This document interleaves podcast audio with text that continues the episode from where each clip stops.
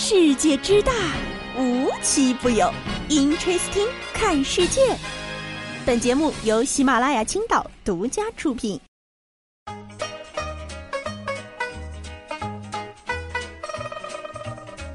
Hello，各位亲爱的小伙伴们，大家好，我是悠悠。大家周末愉快！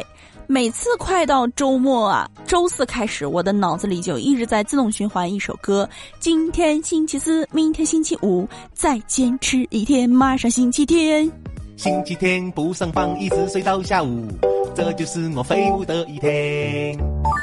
虽然呢，我们已经上班是两周的时间了啊，但是我还是经常听到身边的小伙伴在吐槽说：“哎，刚放了一个长假，我不想上班啊，怎么办呢？”哎，放了长假之后不想上班该怎么办？就有专家提醒了啊，这是一种极为罕见的节后综合症，是一种轻微的心理变化。多数人呢，两周内症状会自动消失，然后就可以投入到工作当中去了。这该怎么说呢？我觉得这症状并不是自动消失的，是被工作给磨平了棱角呀。既然这种症状需要两周才能自动消失。不如我们的假期再延长个两周，是不是很有道理？Nice。说到这儿了啊，你还别不信啊！春节放双倍假可真不是做梦。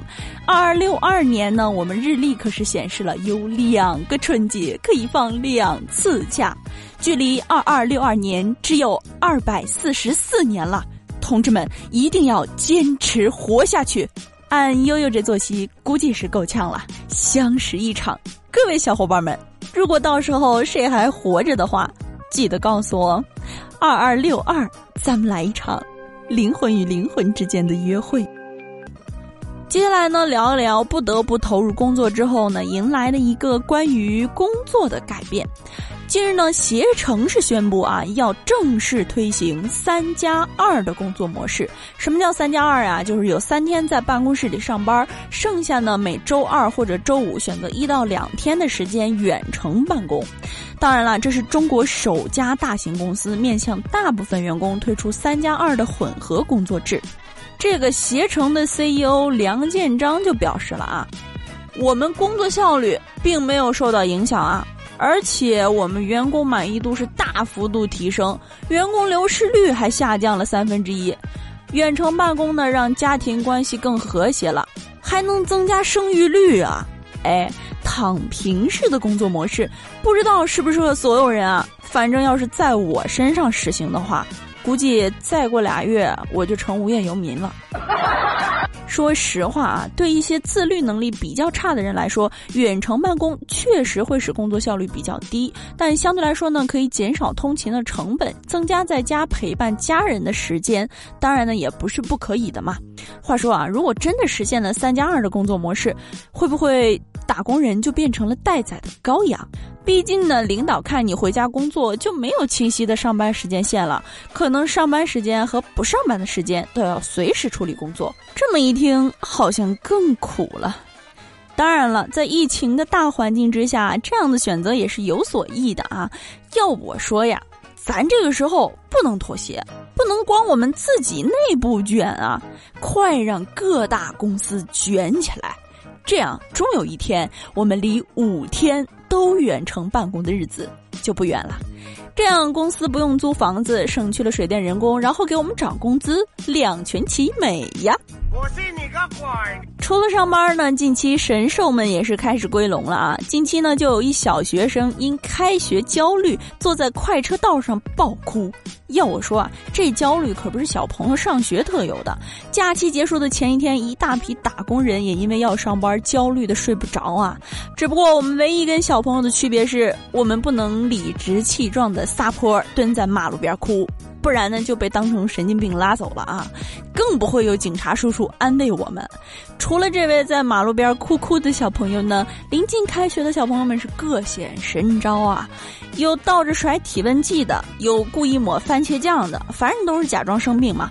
这我觉得跟我小时候有一拼啊！只不过我小的时候并不是焦虑不想开学不想离开家，而是焦虑我那一个字没懂的寒假作业。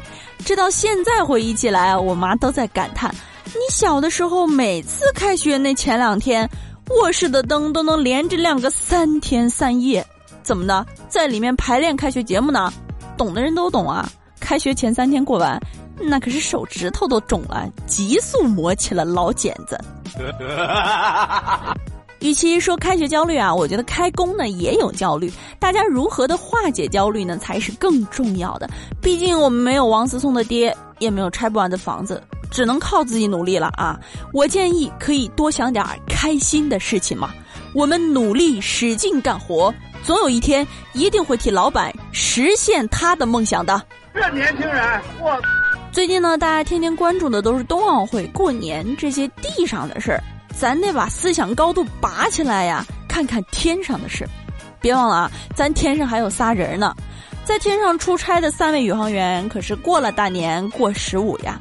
这不正逢正月十五元宵节吗？航天员王亚平将古筝带上天，在太空中弹唱中国传统音乐《茉莉花》。光是王亚平啊，早些时候航天员叶光富也带着他的葫芦丝在天上吹起了小曲儿。我们老说啊，你这么牛，你怎么不上天呢？这下好了，人不光上天了，还在天上玩起来了呢。我就说啊，这还有什么是中国航天员带不上去的？